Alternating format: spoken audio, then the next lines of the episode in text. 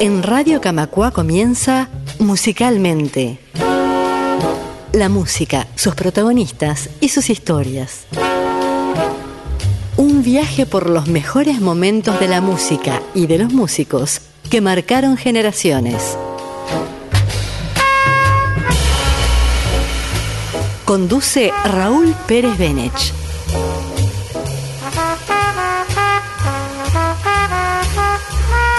Una producción de Radio Camacua, la radio de EBU.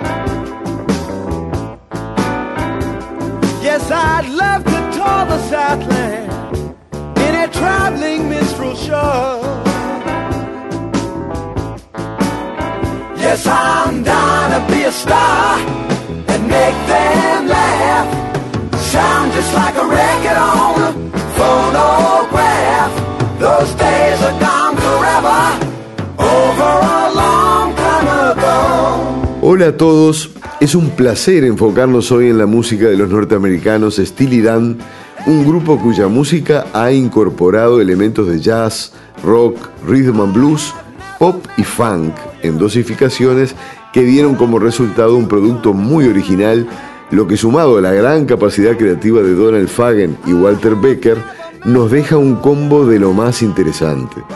No demasiado conocidos para audiencias masivas, estos neoyorquinos se han constituido músicos de culto y creo imprescindible hacerles una visita a su obra. La etapa más creativa de la banda se dio en los 70 con una seguidilla de discos que fueron desde su debut en 1972 hasta el último álbum del periodo, editado en 1980.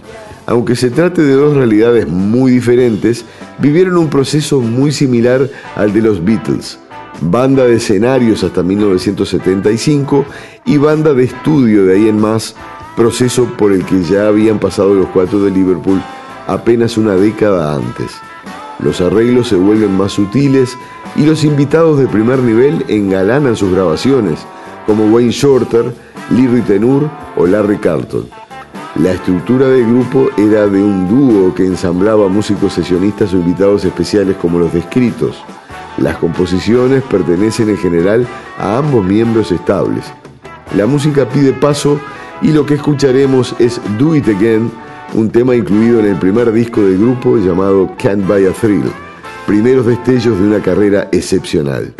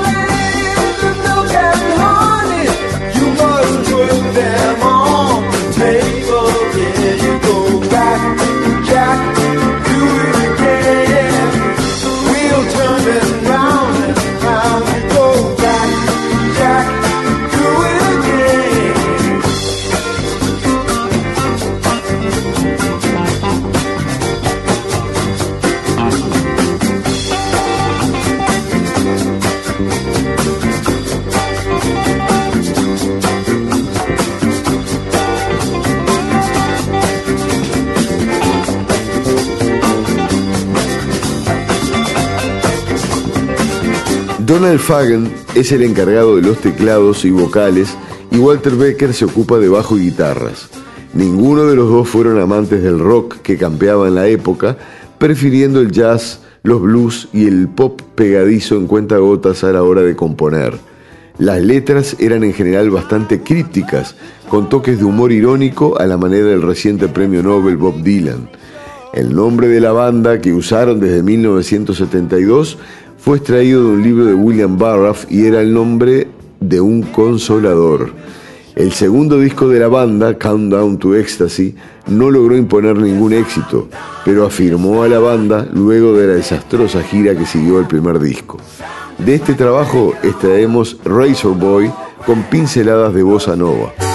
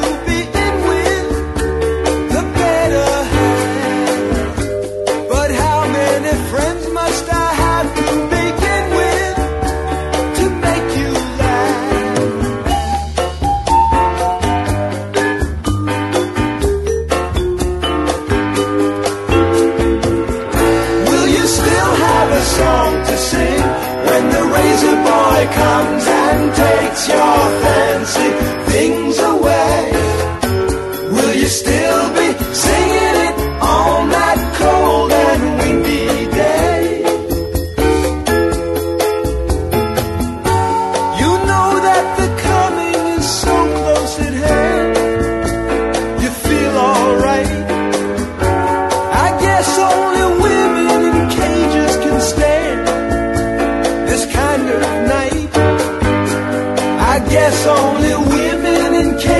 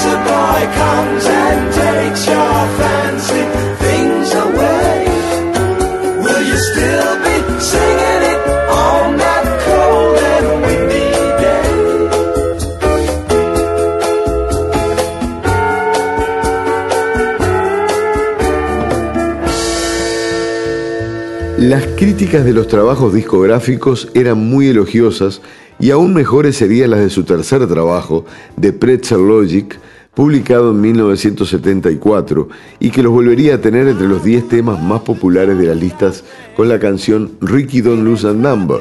Los cambios de músicos se seguían sucediendo y este disco fue el último de aquella primera etapa que contó con una gira de apoyo. La pegadicia Ricky, no pierdas ese número para ustedes.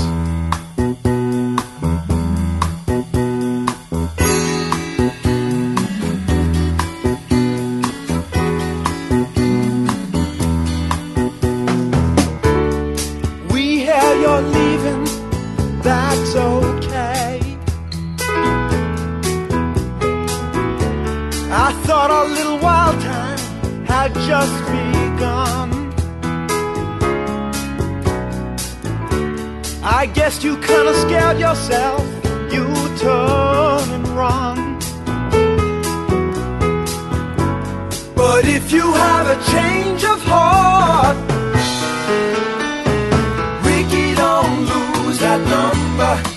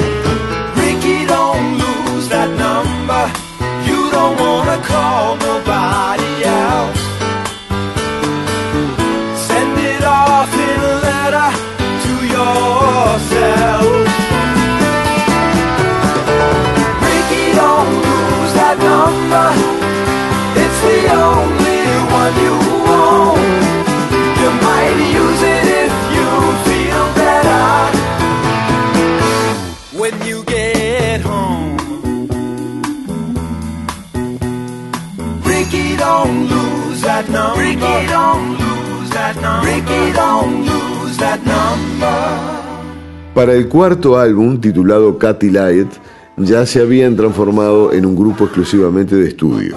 Corría 1975 y grandes músicos invitados van marcando un giro compositivo y arreglístico volcado al jazz que se incrementaría a través de los dos siguientes discos, The Royal Scam y sobre todo en Ella de 1978.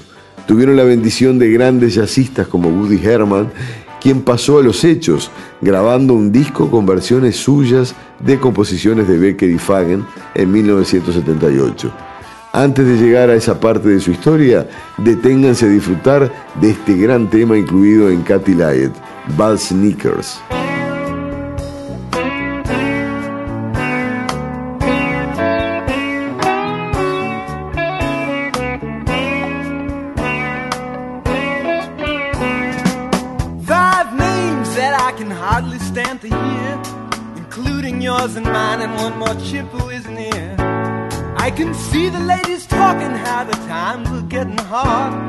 That fearsome excavation on Magnolia Boulevard.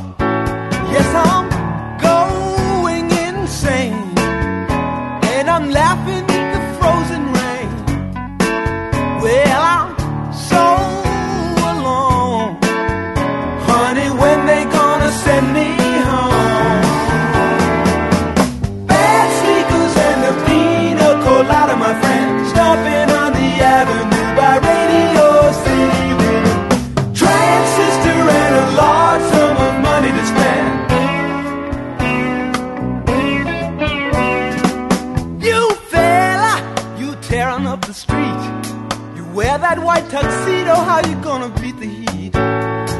take me for a fool? Do you think that I don't see that ditch out in the valley that they're digging just for me? Yes, I'm gone insane. You know I'm laughing at the frozen rain. I feel like a song. Honey, when they gonna send me home? Bad sneakers and the pina colada, my friend.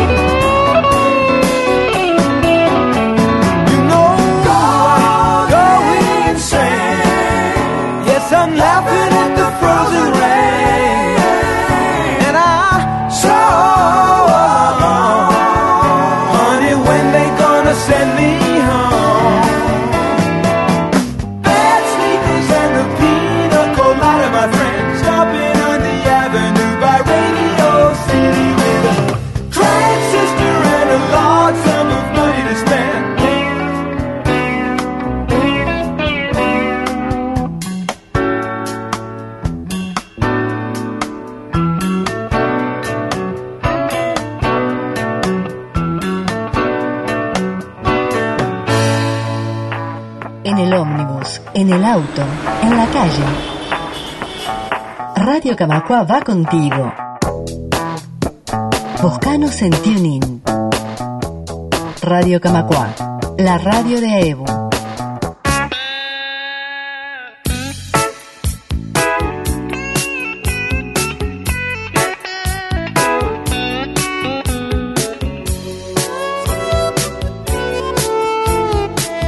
En el siguiente disco, The Royal Scam, no se ve un cambio compositivo significativo, pero sí arreglístico, dado que se le dio prioridad al sonido de guitarras.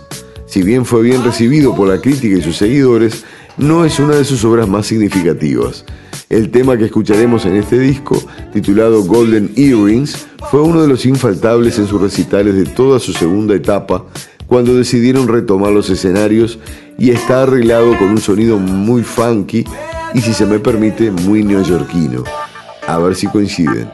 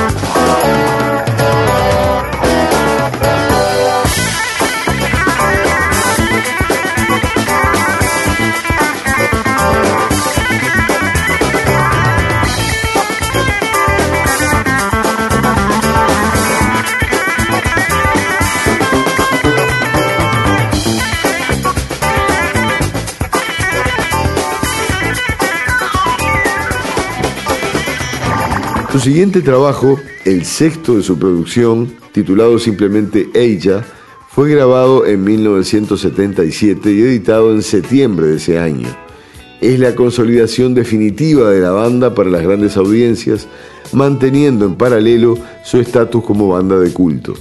Es su disco más exitoso, habiendo trepado hasta el tercer lugar en ventas según Billboard, y fue considerado uno de los hitos de jazz rock que se manifestaba fuerte en esa época, con grupos contemporáneos como Return to Forever o Weather Report.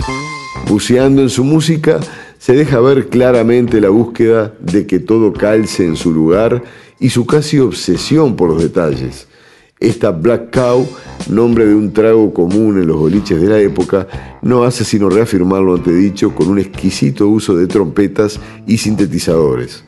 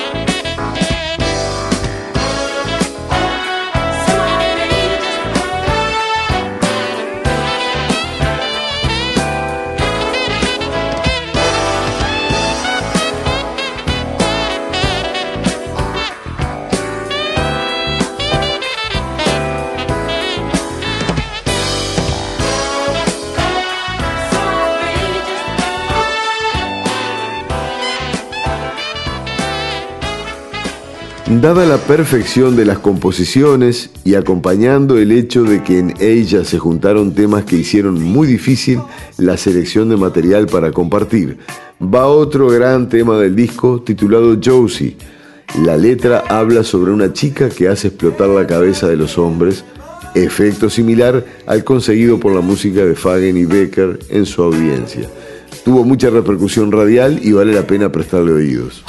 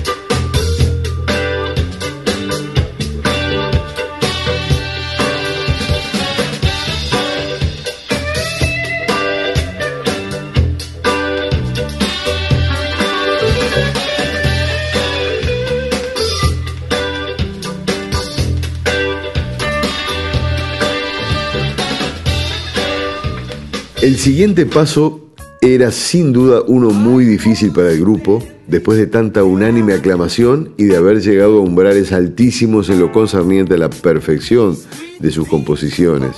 Pero se dio un hecho impensado que los retrasó en sus planes de edición discográfica, modificando su ritmo de un disco por año que se venía dando.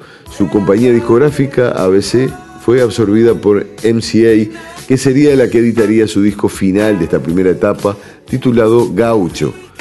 Las composiciones no dejaban de encarar la mencionada búsqueda por la perfección, pero no tuvieron el gancho de la totalidad de los temas de ella.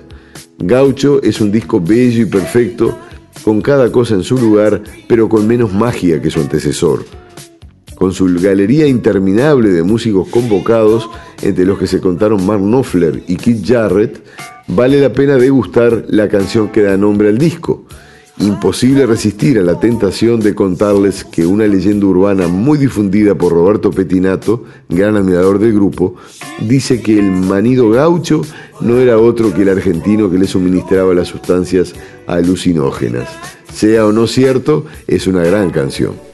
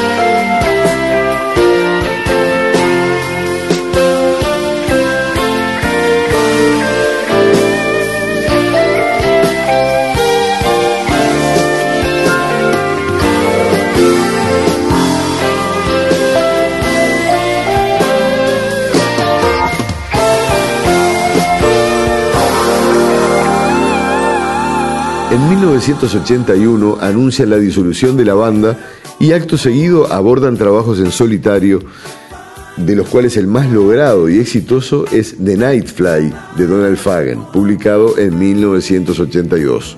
Su corte de difusión, IGY, fue incorporado al repertorio en vivo de Steely Dan luego de su reunión en 1990. Becker se mudó a Hawái y comenzó una carrera como productor de otros artistas, entre los que se contó su propio compañero Fagen.